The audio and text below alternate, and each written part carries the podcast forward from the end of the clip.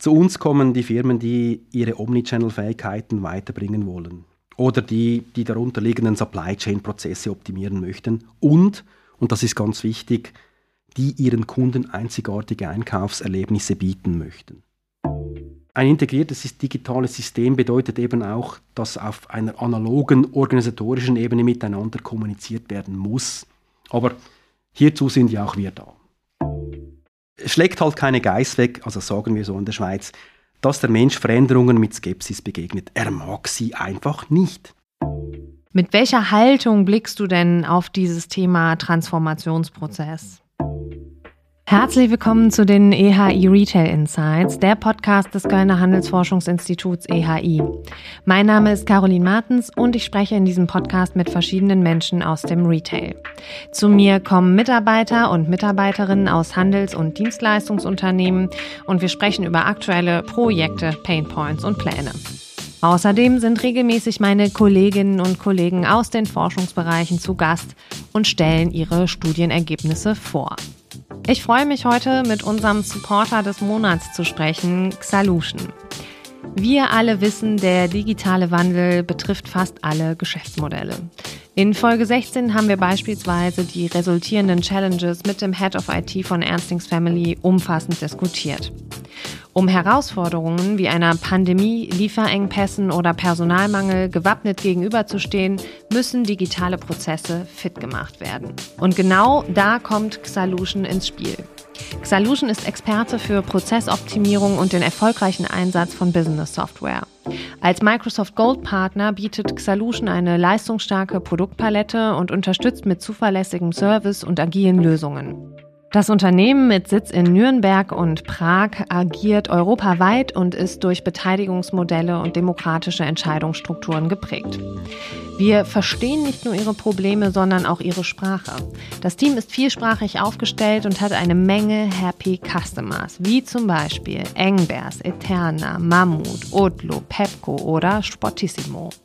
Xalution ist vorwiegend für Kunden im Handel im Einsatz, insbesondere Fashion und Sport. Roger Frei, Business Development Manager bei Xalution, ist heute mein Gast in den EHI Retail Insights.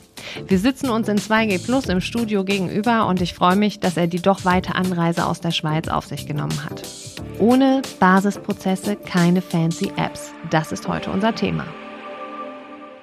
Hallo Roger, schön, dass du da bist und vor allem, dass du auch den Weg auf dich genommen hast. Hallo Caro, freut mich sehr. Du sagtest mir im Vorgespräch, man könnte mit dir stundenlang über Musik und IT sprechen. Was sollen wir denn heute nehmen? Ich bin ja sehr dafür, dass die Menschen für ihren eigenen Seelenfrieden wieder lernen, Spaß zu haben und das Leben genussvoll leben. Deshalb nehmen wir doch einfach einen Luftballon oder vielleicht gibt es ja einen Sonderzug aus Pankow und düsen im Sauseschritt Richtung Sternenhimmel und trinken mit Major Tom ein Kölsch oder zwei, bis das die Module verrückt spielen. Gut, wie kommen wir jetzt von der neuen deutschen Welle zu den IT-Themen? Wir machen es einfach. Bevor wir über unser heutiges Thema sprechen, würde ich dich den Hörerinnen und Hörern gerne kurz vorstellen. Und das mithilfe von Satzanfängen, die du gerne kurz vervollständigen kannst. Meine Lieblingsband ist Duran Duran. Das kam wie aus der Pistole geschossen. Das schönste Wort in Schweizerdeutsch ist Göschenen Airolo. Okay, da musst du mir helfen. Was bedeutet das? Das habe ich noch nie gehört. Göschenen und Airolo sind die beiden Ortschaften, wo sich die Portale des Gotthardtunnels befinden. Das heißt, am einen Ort gehst du rein, beim anderen fährst du raus. Und das ist es auch, was es bedeutet. Wenn man dem Narrativ des sturen Schweizers folgen mag, ähm, dann heißt es einfach im einen Ohr rein und im anderen Ohr raus. Und es klingt so freundlich. Das ist ja wunderbar. In der Schweiz verbrennt ihr den Bög um. Den Winter zu vertreiben. Genau, und der Bög ist nämlich, glaube ich, sowas wie so ein Schneemann. So ein bisschen erinnert mich das auch an die Nubbelverbrennung in Köln. Aber es ist nicht ganz dasselbe. Ja, der Böck sieht aus wie ein Schneemann und wird auf dem Scheiterhaufen verbrannt Ende mhm. April. Und je schneller das es geht, bis sein Kopf explodiert, desto besser wird der Sommer. Okay, gut. Dann äh, bin ich gespannt auf dieses Sommerorakel Ende April.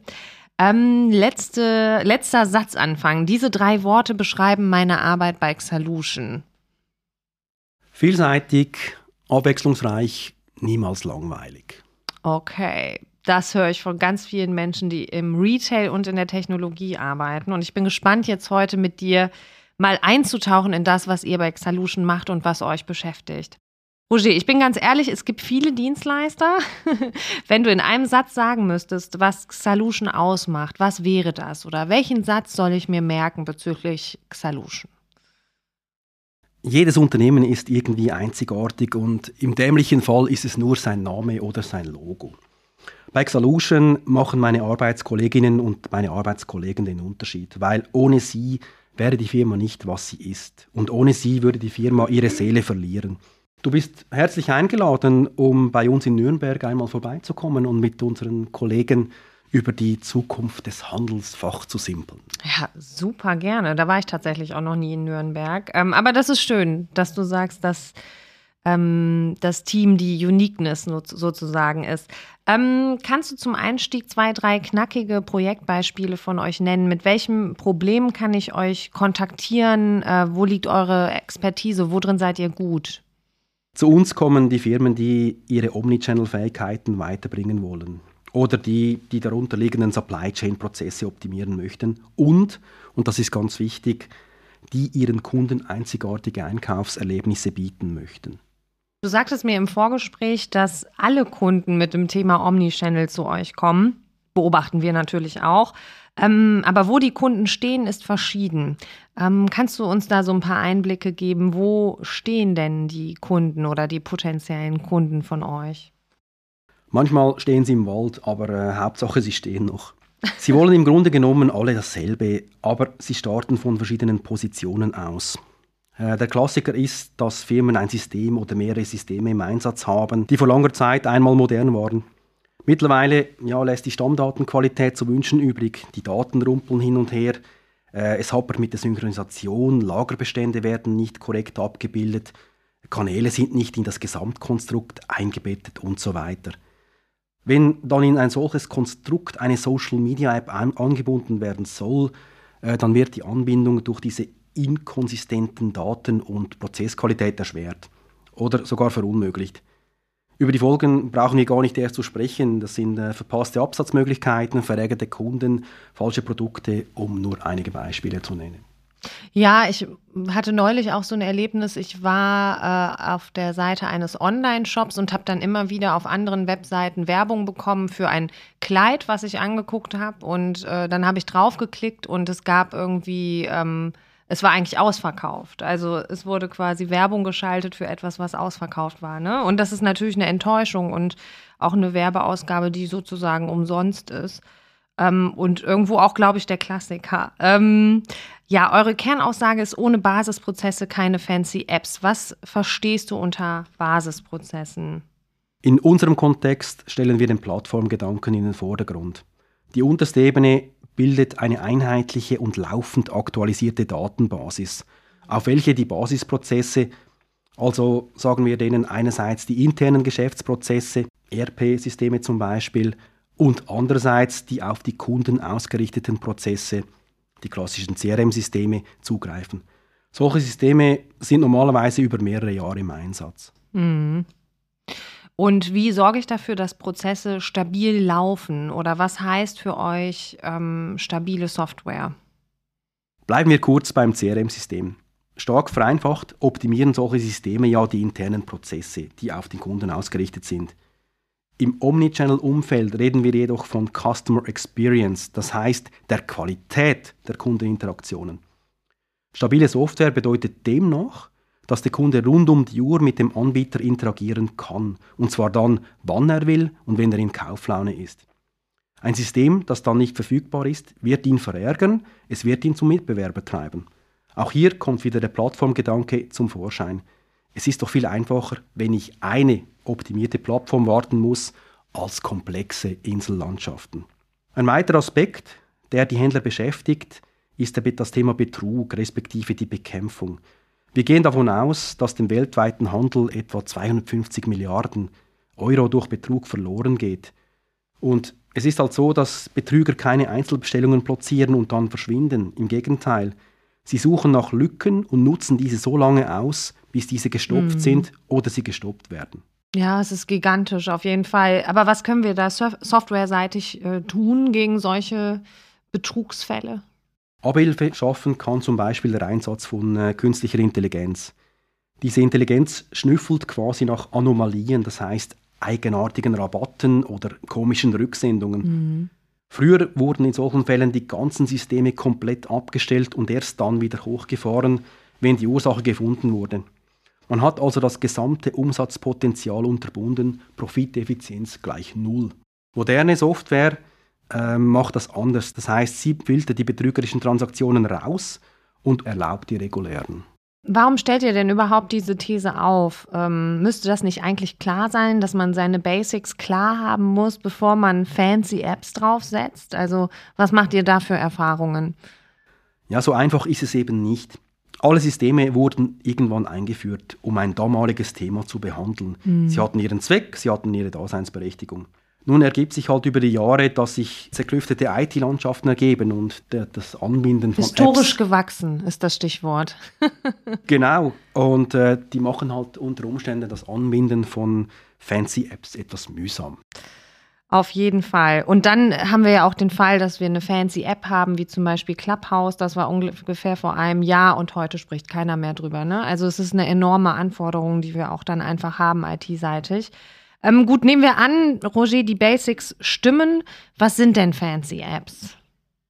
Wir haben von der Customer Experience gesprochen. Das heißt von den verschiedenen Touchpoints, also den Kontaktpunkten, die ein Kunde mit dem Händler hat. Ein Optimiertes Omnichannel-Management nützt dem Händler ja insofern, dass er seinen Kundenservice und die Distributionsthemen, saubere Lagerbestände, pünktliche Lieferungen etc. optimieren kann. Das Ganze ist ja eigentlich keine Raketenwissenschaft und auch nichts wirklich Neues.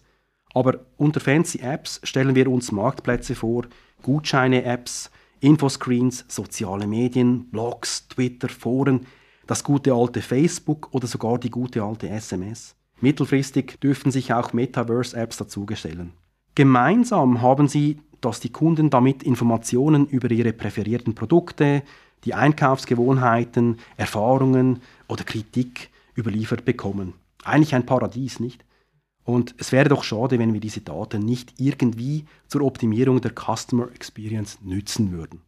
Manchmal denke ich, dass das so ein bisschen back to the roots ist, weil wenn man früher irgendwie seinen Tante Emma Laden hatte und äh, die Verkäufer einen ganz genau kannten, ach Herr Frei, Sie nehmen doch immer äh, gerne diese und jene Butter etc. Eigentlich geht es ja immer darum, den Kunden gut zu kennen. Und das ist ja eigentlich was, was den Handel, glaube ich, schon immer beschäftigt hat. Ne? Also wenn wir irgendwie in die äh, 50er Jahre gucken, wo ich noch bedient wurde und man mich äh, wahrscheinlich kannte und genau wusste, ach, die Frau Martens, äh, die kauft gerne noch eine Flasche Wein am Freitag. Äh, das wurde dann einfach ganz persönlich sozusagen gemacht. Und dadurch, dass wir jetzt so viele Kanäle haben äh, und so viele Produkte, haben wir einfach diese unglaubliche Komplexitätssteigerung. Was ich zum Beispiel fancy finde, sind Apps, die ähm, messen, welche Schuhgröße ich bei welchem Hersteller habe oder äh, welche Hosengröße, wie auch immer. Das ist zum Beispiel auch was, die, das sind fancy Apps, die einen Mehrwert schaffen, ähm, die auch äh, für weniger Retouren sorgen können, etc. Ne? Also das ist ja durchaus spannend. Und es sind auch Apps, die die verschiedenen Schnitte der einzelnen Hersteller mm. untereinander abgleichen, weil M ist nicht gleich M. Ja, die Erfahrung habe ich auch schon gemacht. Ähm, mit wem sprecht ihr denn auf Unternehmensseite in euren Projekten? Caro, das ist eine vermeintlich harmlose Frage. Ja, dachte nach, ich auch. ja, je nachdem, ob wir uns vor einem Projekt oder während eines laufenden Projekts oder nach einem Projekt befinden, sprechen wir natürlich mit verschiedenen Leuten. Wenn, wenn sich ein Projekt anbahnt, dann kommt der Input in der Regel vom Business. Sei es, dass eine Finanzchefin die Qualität ihrer Berichte oder Analysen optimieren möchte, oder ein Supply Chain Verantwortlicher seine, seine Ware zwar auf den Paletten vor sich sieht, diese aber in den Systemen nicht finden kann, oder dann sind es Mitarbeiter mit Kundenkontakt, die vom ganzen Gutscheinsalat graue Haare bekommen haben. Die Inputs sind da ganz verschieden. Während einem Projekt streben wir natürlich danach, mit all den Menschen zu sprechen, die an den Unternehmensprozessen in irgendeiner Form beteiligt sind. Und hier beobachten wir manchmal, dass ja, unsere Berater zwar mit den entsprechenden Mitarbeitern auf Kundenseite mhm. sprechen, diese sich aber untereinander kaum austauschen. Ein, ein integriertes digitales System bedeutet eben auch, dass auf einer analogen organisatorischen Ebene miteinander kommuniziert werden muss. Aber hierzu sind ja auch wir da. Ja, ich glaube, das ist ein ganz wichtiger Aspekt, äh, den du ansprichst. Äh, ein Händler sagte neulich im Podcast, ähm, dass wir nicht mehr in Abteilungen denken, sondern in Prozessen. Und ich glaube, das ist ein kultureller Wandel, der überall stattfinden muss. Und ich kenne das auch aus meinem, und eine große Herausforderung, ich kenne es auch aus meinem Job äh, vorher. Ähm, da habe ich einen Online-Shop gelauncht und ähm, das ist eine äh, große Aufgabe, weil du dadurch mit allen Bereichen des Unternehmens in Kontakt kommst und du musst gute Datenqualität haben, du musst die Prozesse kennen. Das ist äh, eine unglaublich große Herausforderung. Ne? Du musst verschiedene Abrechnung, Abrechnungsmechanismen mit, den, mit der Buchhaltung sprechen, du musst äh, mit den Logistikern alles klären, das ist ja klar. Dann mit den Produktmanagern, ähm, es waren Verlagsprodukte, da musste ich plötzlich sehr frühzeitig das Gewicht zum Beispiel der Produkte wissen. Ne? Also mehr Channel, mehr Anforderungen. Und ähm, ich glaube, deswegen ist Omnichannel so eine große Herausforderung, weil das so eine große Kommunikationsleistung auch einfach ist. Und wie ich euch verstehe, begleitet ihr die Unternehmen dabei in diesem Prozess. Ja. Mhm. Ihr seid ja häufig in IT-Transformationsprozessen, haben wir jetzt auch gerade schon nochmal gesagt. Es ist ja für uns alle schwer, sich an neue Sachen zu gewöhnen. Das erleben wir ja selbst auch immer in, in kleinen ähm, kleinen Dingen im Leben. Es entsteht definitiv eine Unruhe, würde ich sagen, wenn ein neues System gelauncht wird. Wie du jetzt auch eben gesagt hast, wenn der Supply Chain Manager sein Produkt nicht mehr findet oder man so viele Gutscheine hat äh, und die nicht mehr zuordnen kann. Mit welcher Haltung blickst du denn auf dieses Thema Transformationsprozess? Ja, trotz der vielen Ratgeber, äh, wie Menschen ihr Leben optimieren und effizienter gestalten können. Und es werden immer mehr Ratgeber. genau, und schlägt halt keine Geiß weg, also sagen wir so in der Schweiz, dass der Mensch Veränderungen mit Skepsis begegnet. Er mag sie einfach nicht. Es braucht immer etwas Zeit, bis er merkt, dass ihn die Änderungen auch zukunftsfähiger machen. Und ja, es ist normal, dass über ein neues System geflucht wird und mhm. dass es während der Einführung zu roten Gesichtern kommt. Man muss auch sehen, über die alten Systeme, die abgelöst werden, wurde damals auch geflucht. Und ja, insofern halte ich es wie Douglas Adams in seinem Roman per Anhalter durch die Galaxis. Don't panic, entspannt euch Leute. Organisationen müssen stark genug sein, um solche Phasen auszuhalten. Und man wird sehen, nach ein paar Tagen beginnt der Anwender das neue System zu verstehen und im optimalen Fall liebt er es sogar. Und man glaubt es kaum, aber neue Systeme können eben auch Spaß machen. Es kommt immer darauf an, mit welcher Einstellung man ihm begegnet. Der Mensch ist und bleibt ein Gewohnheitstier. Ja, das stimmt auf jeden Fall. Zum Abschluss ähm, noch eine Frage. Erst laufen, dann fliegen lernen. Das sagtest du mir im Vorgespräch. Also wie lernen wir fliegen? Ich bin ja früher Gleitschirm geflogen und beim allerersten Mal, da gibt es auch die Basisprozesse. Man mhm. legt den Schirm schön auf mhm. den Boden, man schaut, dass die Leinen entwirrt sind, mhm. man schaut, dass das Gurtzeugs fixiert ist, aber dann rennst du einfach den Hang hinunter und Schon beim ersten Flug hebst du ab, du fliegst. Das ist ein Gefühl, das du nie in deinem Leben vergisst. Deshalb werdet einfach aktiv. Nichts tun ist keine Alternative. Findet den Partner, der zu euch passt und dann äh, beginnt einfach. Das ist doch ein schönes Schlusswort, Roger. Ich danke dir vielmals. Schön, dass du hier bei uns in Köln warst im Podcast. Ich danke euch. Es war mir ein Vergnügen. Das war Folge 19 der EHI Retail Insights. Hört auch gerne mal in unsere anderen Folgen rein. Wir haben kürzlich zum Beispiel mit Alnatura, Ernstings Family oder zu Royal gesprochen, mit verschiedenen Dienstleistern und Forschungsbereichen über Studienergebnisse. Abonniert uns am besten, dann verpasst ihr keine Folge mehr von den EHI Retail Insights. Ihr habt Fragen an mich oder wollt auch mal vor dem Mikro mit mir sprechen? Meine Kontaktdaten findet ihr wie immer in den Show Notes. Schreibt mir gerne eine Mail oder eine Nachricht auf LinkedIn. Special Thanks gehen wie immer an unsere technische Produktion Philipp Lusensky. Auf bald!